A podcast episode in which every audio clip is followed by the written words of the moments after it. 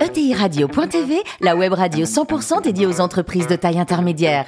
Animée par Alain Marty, en partenariat avec l'Union des marques et Généo Capital Entrepreneur, la société d'investissement des familles et des entrepreneurs qui voient loin.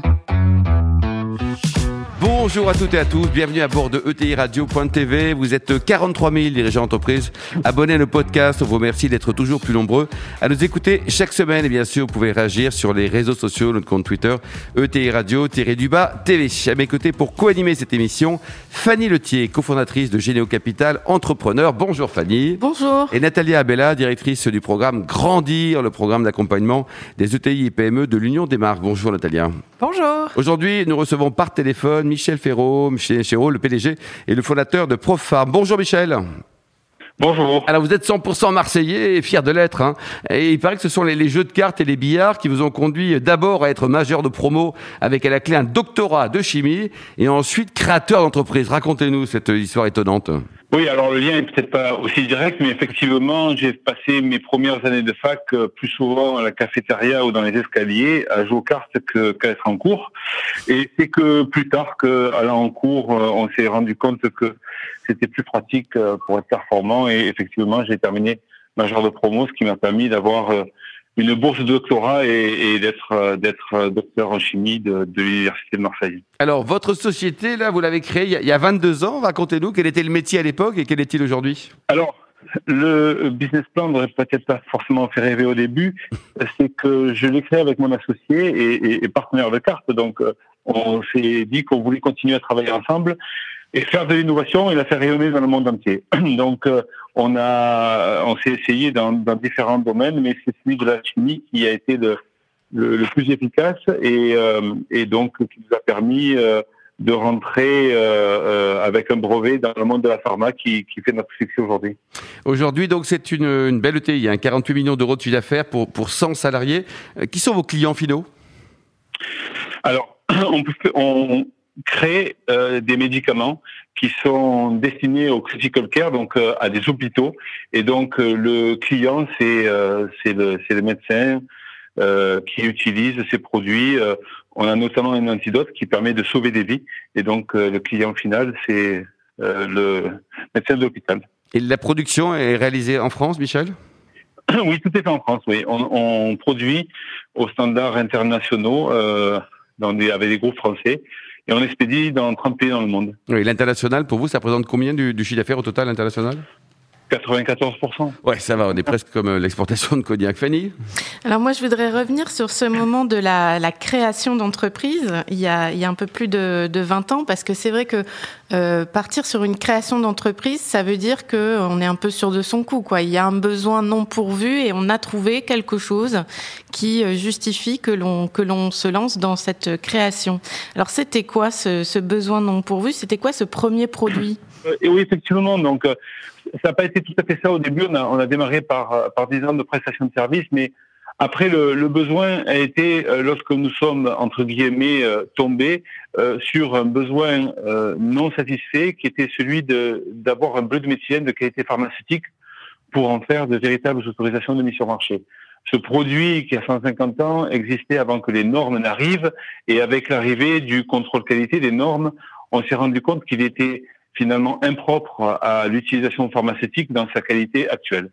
Et c'est donc le challenge qu'on a qu'on a relevé et, et que avec notre expertise, euh, nous avons réussi à obtenir un, un bleu euh, tout à fait satisfaisant et qui nous a permis d'enregistrer ce produit d'abord en France, en Europe, au Japon, aux US et enfin, à peu près dans le reste du monde. Et parce que le bleu de méthylène, on l'a tous eu en, en cours de chimie, mais peut-être c'est intéressant de rappeler à quoi il sert. Alors, le bleu de méthylène est une molécule assez incroyable puisqu'elle a de nombreuses euh, propriétés qui euh, vont de l'antidote pour traiter la méthémoglobinémie, l'empoisonnement du sang, un peu comme comme euh, un antidote comme euh, pour des moucheurs de serpent. Donc ça régénère l'hémoglobine qui se trouve complexée et qui peut plus faire circuler l'oxygène. C'est un bleu, c'est un colorant, donc euh, on s'en sert euh, beaucoup en biologie, mais on s'en sert aussi euh, pour l'aide des chirurgicales, pour mesurer la perméabilité de, des membranes ou encore la détection des ganglions sentinelles. Et donc c'est aussi euh, un, produit qui a été utilisé contre la malaria par l'armée française. Mais tout ça, ça fait, je dirais, un peu selon la formule où on remède de grand-mère et n'avait pas formellement d'autorisation. Mmh. Et c'est notre enjeu dans cette approche de revitalisation de molécules que de faire un développement pharmaceutique complet du plus haut niveau pour avoir une vraie autorisation de mise sur marché, une vraie posologie et une vraie mesure des effets secondaires. Alors récemment, pour euh, financer euh, cette croissance hein, autour de la revitalisation des, molécules, vous avez ouvert votre capital au fonds d'investissement euh, Tétis. Qu'est-ce qui a justifié en fait cette, ouverture de capital? Qu'est-ce qui, qu'est-ce qui a fait que vous allez peut-être accélérer avec eux? Et pourquoi vous les avez choisis? alors merci de cette question parce que justement elle est, pertinente dans notre développement. Mon but avec cette ouverture de capital était de prendre le fonds le plus structurant et pas forcément le plus offrant. Donc j'ai pas pris celui qui donnait la valorisation de la boîte la meilleure, c'était pas mon but, mais avoir Tétis est un investisseur long terme et me permettait d'envisager le temps long et ne pas être obligé euh, de me focaliser sur des résultats trimestriels. Et donc, c'est dans cette aventure euh, que nous sommes engagés ensemble. Natalia? Moi, j'ai une question sur, le, sur, le, sur votre positionnement qui est celui de l'innovation, au fond, dans un secteur où la confiance est absolument fondamentale. Et en ce moment, on le voit bien et on le vit avec ces histoires d'innovation, de vaccins, qui se sont développés extrêmement vite et pour lesquels euh, un coup on a eu confiance, un coup on a eu moins confiance euh, et où la communication joue évidemment un rôle extrêmement important. J'aimerais beaucoup que vous partagiez avec nous la façon dont vous avez au fond concilié les deux sujets, celui de l'innovation, celui de la confiance, de l'amont à l'aval. Euh, comment vous le vivez au quotidien Comment vous le transmettez Comment vous le communiquez? Alors c'est vrai que notre positionnement nous offre une chance incroyable c'est celle de capitaliser sur des décennies d'utilisation. C'est-à-dire que si on prend le bleu de méthylène, j'aurais pu aussi vous dire qu'il était utilisé pendant des décennies par Johnson Johnson comme antiseptique urinaire.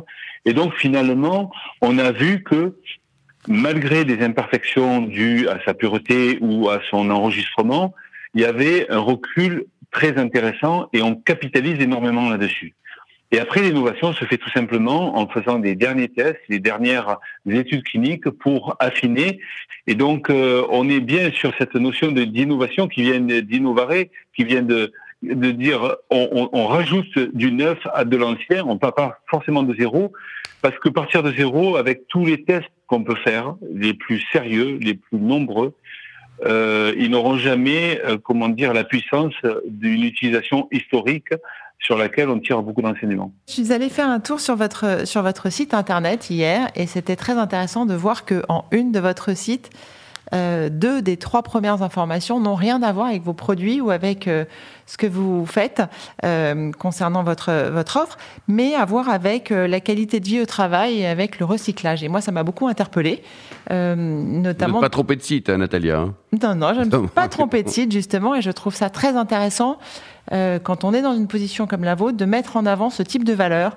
Et puis un peu plus loin, je suis allée regarder vos valeurs et j'aimerais savoir comment, grâce à ces valeurs, en fait, en, interne et peut-être en externe, euh, vous allez euh, conquérir des, marchés, développer de nouveaux produits et, entretenir cet esprit d'innovation. Effectivement, c'est assez intéressant que de que d'imaginer, euh, comment dire, ces, ces valeurs RSE derrière. Et on peut aussi faire le parallèle, je fais très volontiers le parallèle entre l'utilisation nouvelle et complètement nouvelle, puisque on, on, mène des études cliniques actuellement aux États-Unis pour avoir des enregistrements complètement nouveaux à partir de molécules connues est particulièrement intéressant et s'apparente finalement à une gestion intelligente du médicament. Tout le monde ne pourra pas s'offrir des injections d'un médicament d'une biotech qui aura dépensé des centaines de millions euh, pour arriver à ses fins. Mais par contre, on pourra capitaliser et finalement repositionner, c'est ce que j'ai appelé la troisième voie hein, entre la biotech et le générique qui, qui duplique à l'identique sans faire d'innovation, là, on, on, peut être extrêmement efficace en termes de coûts. Et je pense que c'est une des solutions euh, pour la pharma de demain, pour la santé, parce que les remboursements de médicaments deviennent euh, euh, une problématique euh, d'enjeu sociétal et il nous faut trouver des solutions. Et finalement, utiliser tout le potentiel de chaque molécule et pas se limiter à une indication. le, contexte me, donne raison. Regardez combien de molécules qui ont été testées contre le Covid avaient été destinées au Covid. Et autre chose. C'est aucune. Aucune. On a bien essayé de repositionner des molécules antipaludiques ou antivirales, etc., pour voir si elles n'avaient pas euh, un effet. Et d'ailleurs, moi, j'ai le plaisir de vous dire que on a des tests très préliminaires, mais in vitro, qui sont remarquables sur les propriétés antivirales de notre premier produit. Donc, vous voyez, cette idée qu'il n'y a pas une molécule, une indication, c'est d'ailleurs le grand succès du Viagra, dont tout le monde sait qu'il n'a pas été destiné développé pardon pour l'utilisation qui est la sienne aujourd'hui. Donc vous voyez cette nouvelle euh, euh, approche, c'est d'essayer de maximiser pour finalement réduire les tests sur les animaux, pour finalement réduire les dépenses inutiles et euh, maximiser euh, et être efficient dans le, développement pharma.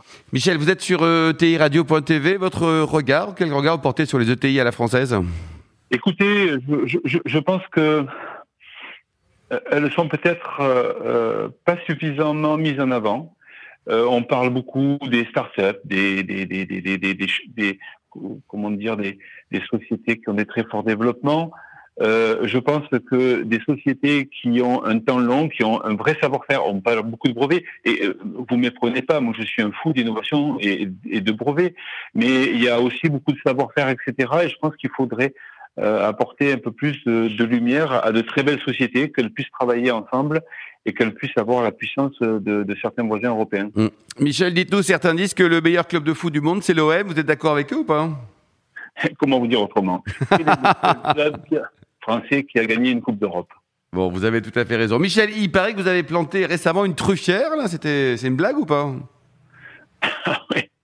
Alors, on sait tout. Et eh oui, donc je me, ça c'est notre passion. Et, vous voyez, parce qu'il y a des gens qui, ont, qui sont passés aussi un peu dans l'innovation, je, vais me rapprocher d'une, d'une pépinière qui vient de faire une première mondiale il y a un, mois de ça, euh, en réussissant à mycoser des chaînes truffiers avec des truffes blanches de l'Alba. C'est un programme européen avec euh, le Piémont, supporté par euh, Oseo, devenu BPI. Et donc, vous voyez, ces idées de, de, de, de, de créer, d'innover, etc., me, me passionnent. Et oui, aussi, je vais essayer de sévir dans cette euh, dans cette zone-là. Et comme il faut prévoir un peu à l'avance, vous voyez, oui, dans je, je souhaite avoir ma production pour mes 60 ans, donc je, je commence rapidement vu le temps de latence. Bon, et pour terminer, planter un jour de la vigne du safran, c'est possible ou pas, Michel? Ah oui, ça c'est aussi, euh, c'est aussi des choses intéressantes, mais euh, dans, dans tous ces projets, je souhaite me faire aider, accompagner par des experts parce que j'ai pas cette expertise. Par contre, celle que on me prête d'avoir, c'est de savoir m'entourer. Donc, euh, il me faudra euh, un bon vigneron, mais l'appel est lancé. Merci beaucoup, Michel. Merci également vous, Fanny et Natalia. Fin de ce numéro de ETI Radio.tv. Retrouvez tous nos podcasts sur nos sites et suivez notre actualité sur nos comptes Twitter et LinkedIn. On se retrouve mardi prochain, 14h précise, pour une nouvelle émission. L'invité de la semaine de TI Radio.tv, une production B2B Radio.tv en partenariat avec l'Union des marques et Généo Capital Entrepreneur, la société d'investissement des familles et des entrepreneurs qui voient loin.